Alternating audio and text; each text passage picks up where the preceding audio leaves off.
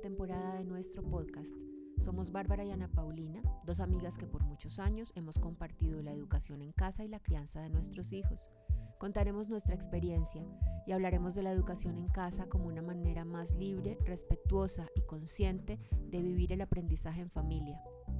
Esta segunda temporada aún está siendo grabada en medio del confinamiento que nos trajo la pandemia, por eso sabemos que la calidad del sonido no es la mejor y agradecemos la paciencia y comprensión.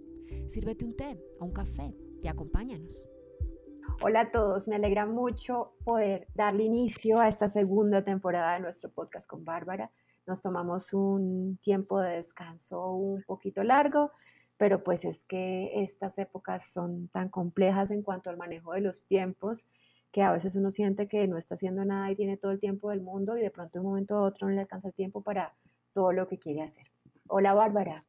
Hola Ana Paulina, ¿cómo estás? Yo también estoy muy contenta de, que retomemos este, este proyecto, esta nueva temporada de podcast en las cuales eh, ahondaremos un, un poco más sobre temas concernientes a la educación en casa, pero tenemos además una novedad que supongo que tú quieres anunciarla. Sí, vamos a comenzar también a intercalar entre nuestro típico formato de podcast que hemos manejado hasta ahora, que es una conversación entre Bárbara y yo. Vamos a empezar a hacer entrevistas también. Tenemos una lista larguísima de personas que conocemos de hace muchos años, que hacen educación en casa y que queremos empezar a traer aquí para que nos cuenten su experiencia. Cada familia es una, una única experiencia muy diferente de, de todas las demás y es muy enriquecedor escucharlos. Entonces esa es la sorpresa que tenemos para esta segunda temporada. Poco a poco iremos apareciendo de vez en cuando con un invitado adicional a nuestro programa. Perfecto. Revisando un poco eh, las sugerencias, los comentarios y también nuestros podcasts anteriores, y por la situación específica de confinamiento que se alarga y se alarga y se alarga que estamos viviendo, creo que el cansancio, ¿cierto? El agotamiento de las mamás es el tema con el que queremos arrancar esta segunda temporada. Si bien es cierto que la presión sobre las familias, especialmente en estos tiempos de confinamiento, es especialmente notoria en aquellas familias que no estaban acostumbradas a pasar tanto tiempo juntos, en que tienen que cubrir teletrabajo, oficios de la casa y colegio de los niños, que a esa dificultad se le suma el ancho de banda, el wifi que no funciona, la tarea que no sube, la frustración de los niños, el tratar de hacer uso del el computador de la casa, eh, tratar de, no sé, pedir un crédito para tener otro computador en la casa y eso hace las cosas más difíciles, no por el hecho de que las familias ya educaban en casa, que están acostumbradas a tener a los niños en casa, que seguramente la mamá no hacía teletrabajo o ya estaba acostumbrada a manejar su trabajo con las actividades de los niños, esté sometida a menos presión. Por algo que lo dijimos, me acuerdo en la primera temporada, justo cuando empezamos eh, la cuarentena en Colombia, y es, estamos acostumbrados a pasar mucho tiempo juntos, pero estamos acostumbrados a pasar mucho tiempo fuera de casa. Entonces creo que este tema es actual siempre y especialmente sensible en este momento.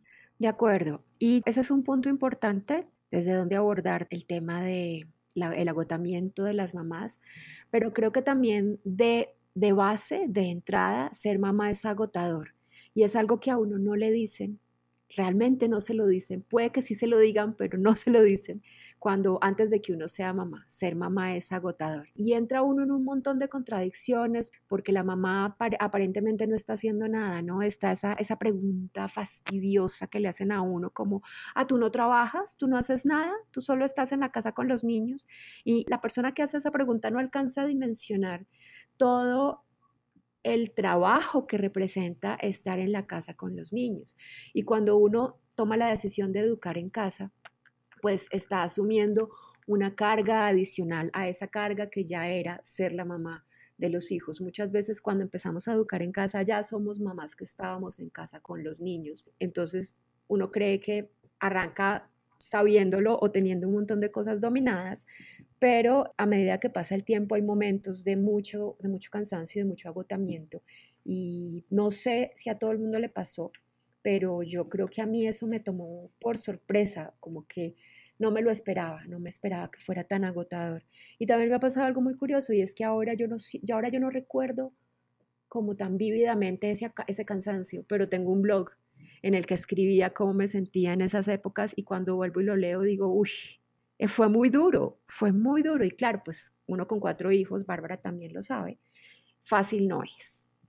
Sí, es cierto. Es cierto que nunca viene uno preparado lo suficientemente para asumir la maternidad, eh, de manera particular eh, una maternidad en que uno esté completamente comprometido en la crianza, porque hay muchos tipos de maternidad y hay unas en las que se cuenta con un poco más de auxilios, digamos, pero cuando se decide una crianza comprometida, una crianza en el apego, una crianza que involucre cercanía y que luego derive eh, de manera natural en el homeschooling, ya sea desde siempre o por un llamado posterior, realmente no, no, no hay manera de prepararse para eso.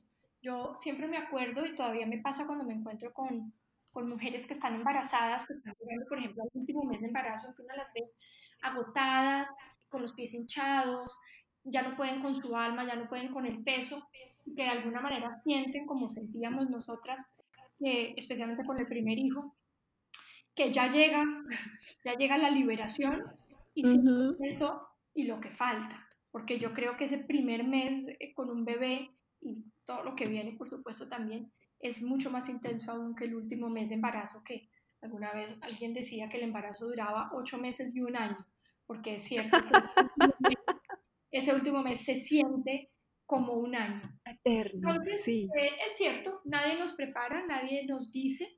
Yo me acuerdo que mi mamá, que era, que era muy sabia, decía que todo, la cuna, eh, los vestiditos, la primera muda, toda esa delicadeza con la que uno prepara la llegada al bebé era una manera de dorar la píldora, ¿cierto? De, de, de ocuparse de otra cosa y en realidad nunca entrar en la realidad que implica que llegue un bebé a la casa y luego otro y luego otro y luego otro. Y creo yo que también somos una generación de mamás, de mujeres, que crecimos con cierto complejo de, de mujer maravilla, de que todo lo podemos y de que vamos a ser capaces con todo.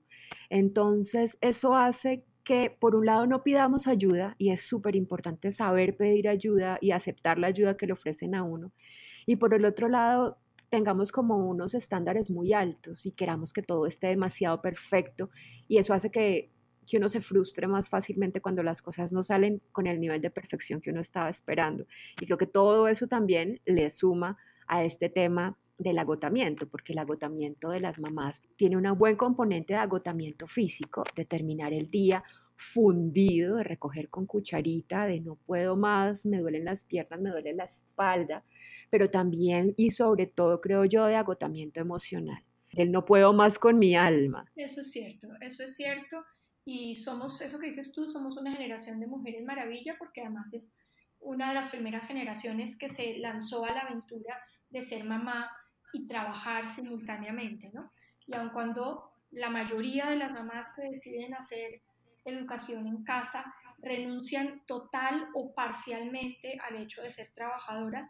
En todo caso, siempre existe ese imaginario de la mamá que lo puede todo, la mamá que aparte de proveer ese espacio seguro de crecimiento y de aprendizaje para los hijos también debe participar económicamente en el hogar y adicionalmente la casa debe estar impecable y todo debe parecer hecho por Martha Stewart y todo parece debe parecer de Pinterest y uno quiere tener la mejor comida y nutritiva y balanceada y a tiempo, pero la cocina que nunca se ensucia, los niños creativos pero la casa impecable, o sea, son una gran cantidad de presiones que pienso que podemos ir abordando a lo largo de esta charla. La realidad entonces, para entrar un poco en materia, es que las mamás sí nos cansamos, sí nos agotamos y las mamás que decidimos educar a nuestros hijos en casa nos cansamos y nos agotamos mucho.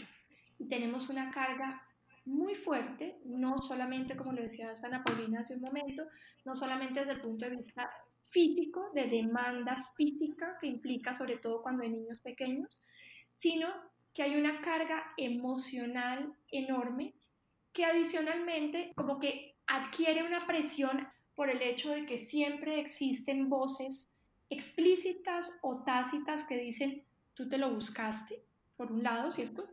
Siempre existe una cantidad de lugares prácticos donde uno manda a los niños. Por otro lado, Si esto es así, es porque no funciona. Esto que yo quisiera hacer, me refiero a educar a mis hijos en casa, en familia, es algo que realmente no tiene ninguna lógica y la solución a todos mis problemas en últimas acabará siendo volver al colegio. Y también hay otras voces que dicen no eres suficiente, ¿no? No te está yendo muy bien, el experimento no te está funcionando. O como decía ahorita, a veces, y lo, he notado en algunas familias, cuando el papá trabaja fuera, la mamá está con los niños en la casa y, y sí, está bien, el papá llega cansado y encuentra la casa no tan perfecta como la quisiera encontrar y hace comentarios que a uno lo desmoronan, eh, o la suegra, o la mamá de uno. Entonces, sí hay muchos factores externos que no ayudan, que hacen que sea mucho más difícil y que de alguna manera uno se sienta sola. Y mm, hablan, hablan mucho de la tribu, ¿no? Y de que ahorita no criamos en tribu y para criar un hijo y para levantar una familia es necesaria la tribu. Y creo que también eso hace parte, eso es una característica generacional. Antes las familias grandes y las familias extensas estaban más cerca. Entonces sí, por un lado, se entrometían más en la vida de uno y en cómo estaba uno criando a sus hijos, pero por otro lado también había un poco más de apoyo y un poco más de en quién descanso, en quién puedo delegar algunas tareas, quién me puede cuidar a los niños una tarde o quién se puede quedar con ellos un fin de semana. Y ahorita eso no es la mayoría de las familias no lo tienen y eso también hace falta. Entonces creo que hay pros y contras de tener a la familia extensa cerca. Sí, pero es cierto, es cierto que para, para crear un, niño se necesitan varias manos. Uno lo ve, por ejemplo, cuando tiene varios hijos y nuestra familia, digamos, es grande, tanto la tuya como la mía, en comparación con la cantidad de familias que hoy en día no tienen hijos o tienen solo uno pero es muy pequeño comparado con familias que conocemos que tienen 6, 7, 8, inclusive más hijos. Y lo que uno se da cuenta es que los más chiquitos se benefician de los brazos de los más grandes. O sea, solamente en eso ya es una, un alivio. Yo me acuerdo de la menor mía, es casi 7 años menor que la mayor, y un poco más de 7 años menor. Un poquito más. Y me acuerdo pues que Laura, que es mi hija mayor, era mi asistente general, ella la alzaba, ambas habían sido niñas de altísima necesidad afectiva, de altísima necesidad de brazos, de contacto, de lactancia frecuente, y aun cuando Laura no se acordaba que ella había sido así, era completamente empática con Isabel y cuando yo tenía que bañarme, o sea, cosas muy, muy básicas como entrar al baño o bañarme, era Laura la que, la que estaba con ella y la alzaba y la consentía, y estaban los hermanos, ¿no? Que jugaban, que la hacían reír. Eso solo ya es un, ya es un alivio. Yo me quiero devolver un par de pasos porque empezaste eh, en tu frase anterior, en tu intervención anterior, a hablar sobre esas voces que dicen, te quedó como grande, ¿no? Y resulta, y eso es un tema que ya tratamos en la primera temporada, pero que siempre vale la pena volver a él, resulta que cuando se toman decisiones en la vida que se salen un poco de la norma, ¿cierto? Se sale de la norma la lactancia, se sale de la norma tener varios hijos, se sale de la norma amamantarlos eh, largamente, compartir la cama con ellos o tenerlos cerca y por supuesto educarlos en casa, se sale de la norma. Las voces que nos rodean siempre encuentran la solución a todos nuestros problemas quitando de nuestro panorama lo que se sale de la norma. Por eso es tan difícil, una vez que uno tiene una situación de estrés, por ejemplo, de cansancio extremo o de agotamiento, ser capaz realmente de discernir qué no está funcionando, qué se puede mejorar, qué se puede cambiar, qué se puede alterar completamente, sin necesariamente sacrificar eso que se sale de la norma, porque es facilista es muy fácil decir, estoy agotada porque los niños están en la casa, los niños pues ya no tienen que estar en la casa. Y eso no es el pensamiento de la mamá, sino es seguramente el consejo que tácito y explícito, vuelvo a decirlo, acaba recayendo sobre la mamá.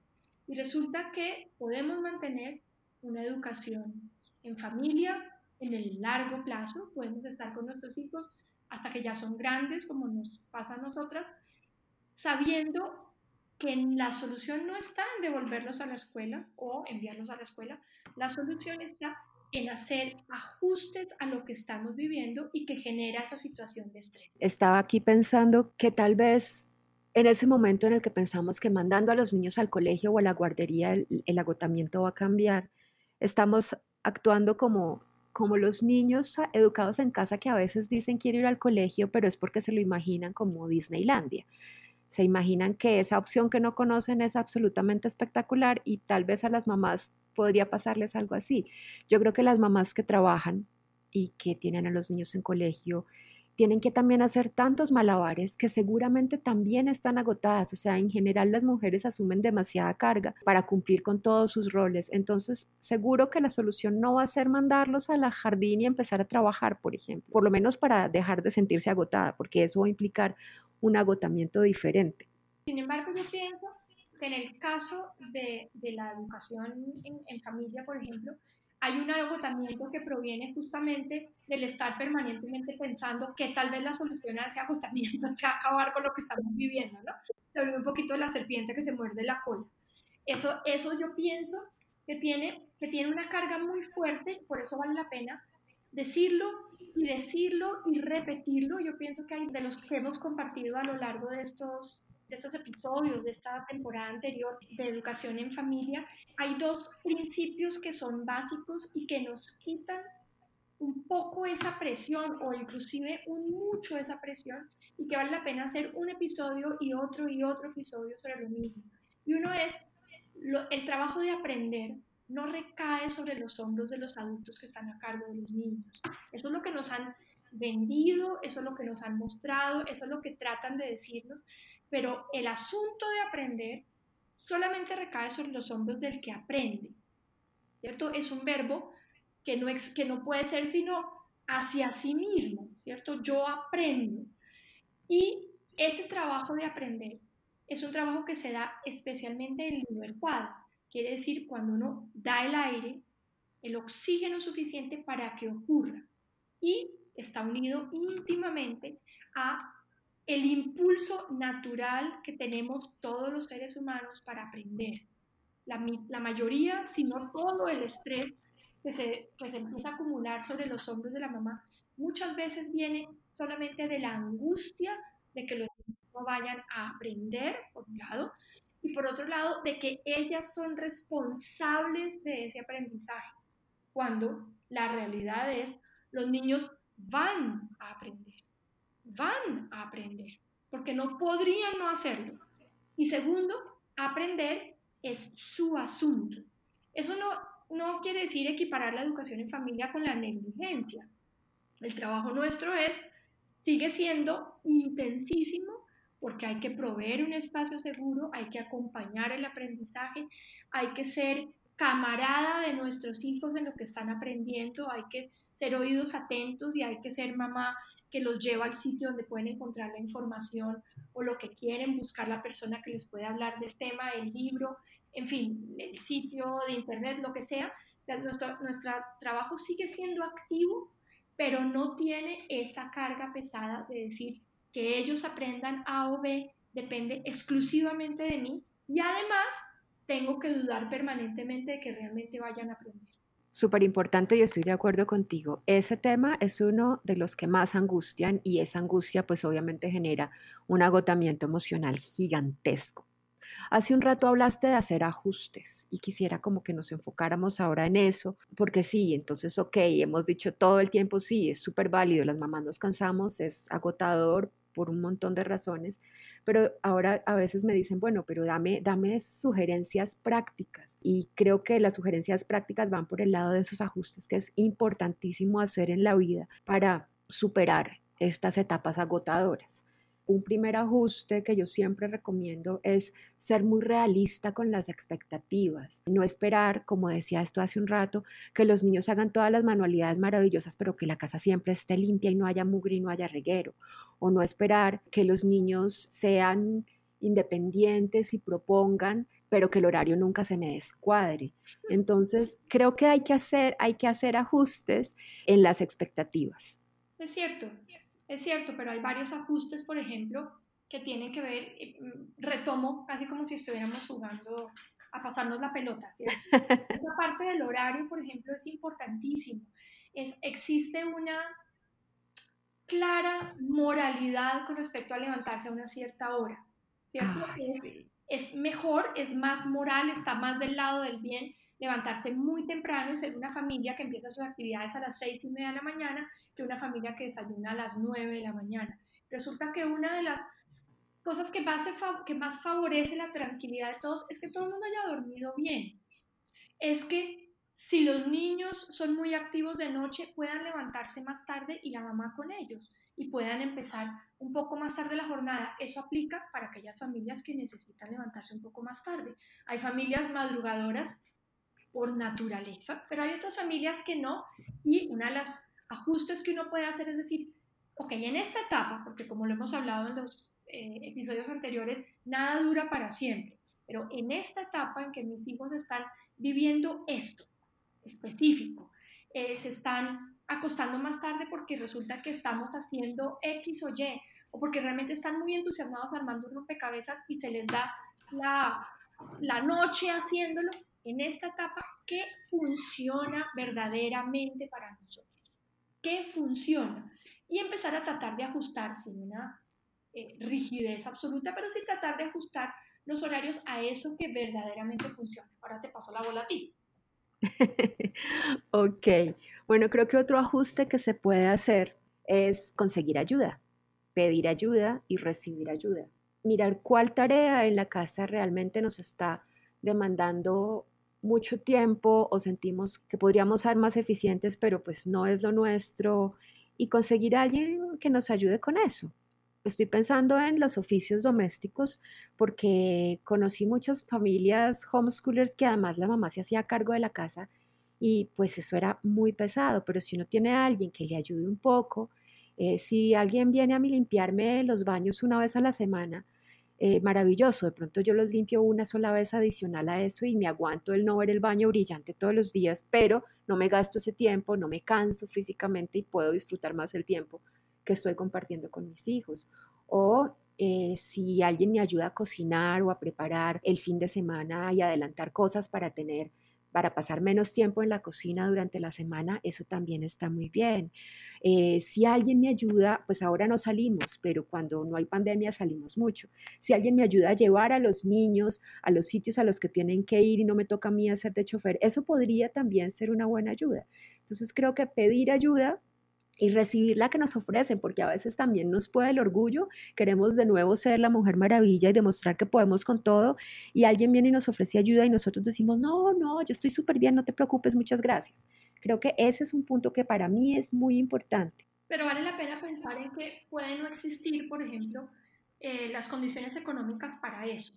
Ok. una de las cosas que, uno de los ajustes que uno sí puede hacer si no tiene realmente ayudas adicionales es yo siempre digo, yo tengo mano de obra eh, gratuita. hay que involucrar, ¿cierto? No, no se trata de sacarlos del colegio para que hagan oficio, pero hay que involucrar a los niños claro. en gran cantidad de oficios de la casa. A mí me preocupa cuando las familias sacan a los niños del colegio y los niños empiezan a tener un horario como si no estuvieran en la casa, que implica que están todo el tiempo ocupados en lo académico, las mamás tienen que estar acompañándose en lo, académico, pero tienen la carga de toda la casa, que no sería igual de difícil si los niños estuvieran en el colegio realmente. De acuerdo. Una casa que queda desocupada a las 7 de la mañana es una casa que es facilísima de arreglar.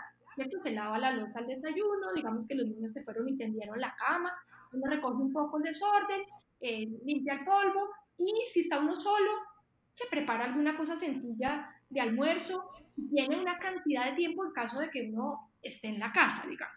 Pero me estoy refiriendo a que la mamá está en la casa, pero los niños también. Entonces los niños entran al baño, salen del baño, tajan un lápiz, dejan la tajadura por ahí, el lápiz en otro sitio, sacan la plastilina, no la recogen. Luego pueden hacer un rompecabezas que se queda a la mitad en la mitad de la mesa. Eso no es, eso no es realista.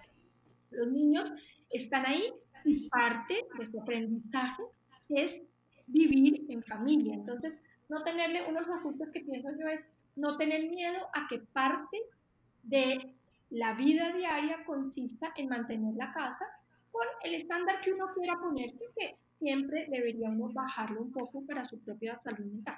Súper de acuerdo, pero también hay que tener en cuenta que si los niños son muy pequeños, tenemos que entrenarlos, tenemos que enseñarles cómo se hacen las cosas y si nuestro problema es de tiempo, pues grave porque se van a demorar más.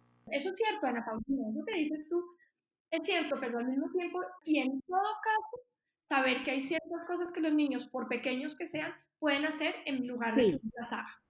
De acuerdo, o sea, si, si uno dice, es pequeño y me va a ayudar a recoger los juguetes, perfecto. Pero uno no puede decir, esperar que el niño chiquito de tres años tienda divino la cama. No, a uno le va a tocar ir y acompañar y enseñar muchas veces antes de que realmente logre tender la cama como uno quisiera, ¿no? Pues no va a decir, bien, pues que la que le, que le parece bien es a mí. A mi hijo le puede parecer perfecto que la, que la, que la colcha quede en diagonal porque le parece divino que las líneas queden en diagonal y no verticales. No se dan cuenta, la mayoría de las veces no se, dan, no se dan cuenta. Hay otra cosa que yo creo que funciona, no sé por qué en este momento me acordé de algo que yo hacía con, con mis hijos cuando eran chiquitos y que puede ser esos ajustes que uno hace pensando en, en familias con niños pequeños, que es rotar la cantidad de material que está disponible. Porque cuando uno decide tener todo al alcance de la mano, corre el riesgo de que los niños quieran usar todo al mismo tiempo sin llegar a ninguna parte, ¿cierto? 10 rompecabezas, 40 legos, otra cantidad de fichas de madera, colores brillantes, marcadores fluorescentes, eh, pintura de carbón, témperas al mismo tiempo. Y resulta que es, yo me acuerdo de haber hecho eso con mis hijos, que era, yo tenía en un closet donde ellos no alcanzaban a ver una cierta, cantidad de juguetes o de material y había un día que lo rotaba. Eso le daba novedad a las cosas. Aparecía algo que no veían hace tiempos, unos marcadores que no usaban hace tiempos, entonces se dedicaban realmente a usarlos, pero al mismo tiempo limitaba la capacidad de desorden que en un niño es infinito. Sí, eso funciona, yo también lo hacía. Y otra cosa, hablando del desorden, que creo que en algún momento fue pues pudo haber parecido como un, resignarme, pero creo que funciona es no pretender estar recogiendo todo el día. A veces es como, bueno, si están jugando, están jugando y hasta que no terminen de jugar no les recojo el reguero, porque entonces me estoy estresando mucho porque hay mucho reguero y pierdo más tiempo quejándome por todo el reguero que hay que en lo que realmente nos toma al final del día recoger todo el reguero entre todos. Entonces también eh, también tranquilizarse un poco con el desorden. El desorden no es tan grave, o sea, a veces parece que fuera como una falta imperdonable que haya desorden en la casa y el desorden es simplemente la manifestación física de que hay niños en la casa y que en esta casa se vive. De que hay gente, eso es cierto. Yo me acuerdo que yo tenía una rutina, yo soy bastante estricta con el orden, entonces me tocó bajar mis expectativas mucho, las sigo bajando de hecho, pero yo me acuerdo que yo tenía una rutina que era antes de almuerzo recogíamos lo que habíamos usado en la mañana, juegos o material, y luego en la noche volvíamos a recoger. Todo lo que fuera histérico, que era como mi parte, ¿cierto? Que, que los colores quedaran, no sé, organizados en una cierta gama, eso lo hacía yo. Ellos estaban a cargo simplemente pues, de recoger saber qué contar, saber que estaban todas las fichas, que si faltaba una, pues había que echar mano de ella. Pero sí creo que, que eso que dices tú, que es como no estar recogiendo permanentemente, sino dar unos espacios, unos momentos específicos. Otra de las cosas que la nombrabas tú un poco tangencialmente hace un rato que tiene que ver con la alimentación. Yo no creo para nada que uno deba bajar el estándar de lo que los niños comen. Es decir, bueno, hay no, no, de paquete y unas salchichas de tarro, quedo tranquila y ya. No creo que eso sea saludable realmente. Pero al mismo tiempo, sí hay cosas que pueden ser prácticas. ¿Cierto? Hay ciertas verduras que son más fáciles de preparar que otras. Hay ciertas frutas que son más fáciles de organizar que otras, sobre todo cuando tienen niños chiquitos. Hay eh, la posibilidad, por ejemplo, de cocinar el doble de lo que uno haría porque se demora lo mismo. ¿cierto? Si uno en vez de hacer dos tazas de arroz hace cuatro, el arroz se demora la misma cantidad de tiempo en estar, no tiene almuerzo para más días. Lo mismo, inclusive hoy en día lo hago, que cuando preparo la ensalada del almuerzo, eh, siempre voluntariamente lavo y desinfecto todo y pico con las manos la lechuga que se queda como por lo menos para media ensalada más, de manera que si por la noche alguien quiere agregar un poco de ensalada a lo que se vaya a comer, ya está lista. Entonces, esos son ajustes, pequeños ajustes que parecen tontos, pero que realmente a la hora de la verdad empezamos a enfrentarnos a menos cosas inútiles para poderle dedicar tiempo a aquellas cosas que son más útiles, que es compartir tiempo en familia, responder a las preguntas de los niños y sobre todo no tener como única solución a nuestro cansancio devolver los niños al colegio. Exacto, yo creo que es eso, es liberar tiempo, liberar tiempo de las cosas urgentes para, para poder utilizarlo en las cosas importantes, porque lo de la casa siempre será urgente. Hay que mantener la ropa limpia y guardada al día y todos los días tenemos que desayunar, almorzar y comer y supongo yo que tomar onces también. Todos los días uno tiene que recoger el reguero porque si no se le vuelve un caos. Cada cierto tiempo hay que limpiar superficies y pisos, en fin, entonces eso es urgente y claramente pues es importante porque uno tiene que sentirse cómodo y a gusto en el lugar en el que vive. Pero lo más importante en la vida de la familia es pasar tiempo en familia y disfrutar a los hijos, disfrutar esa infancia que al final se pasa tan rápido, disfrutar este tiempo que nos regalamos extra al decidir educarlos en casa, esta cantidad de experiencias que podemos vivir que son tan especiales y tan enriquecedoras para la familia y que van a crear eh, más allá de buenos recuerdos, pues van a traer como resultado pues los seres humanos que, realmente estamos tratando de, educar y de entregar al mundo. Entonces sí, creo que todos estos ajustes se tratan es de eso, de liberar tiempo. Hemos abordado especialmente ese cansancio relacionado con la vida con niños pequeños, el cansancio relacionado especialmente con lo que tiene que ver con los oficios de la casa, con todo ese asunto de presión sobre, sobre la hora, sobre los horarios. Falta mucho mucha tela de donde cortar, hay una cantidad de estrés asociado a presión que tiene que ver con nuestras propias emociones y con el manejo de las emociones de nuestros hijos.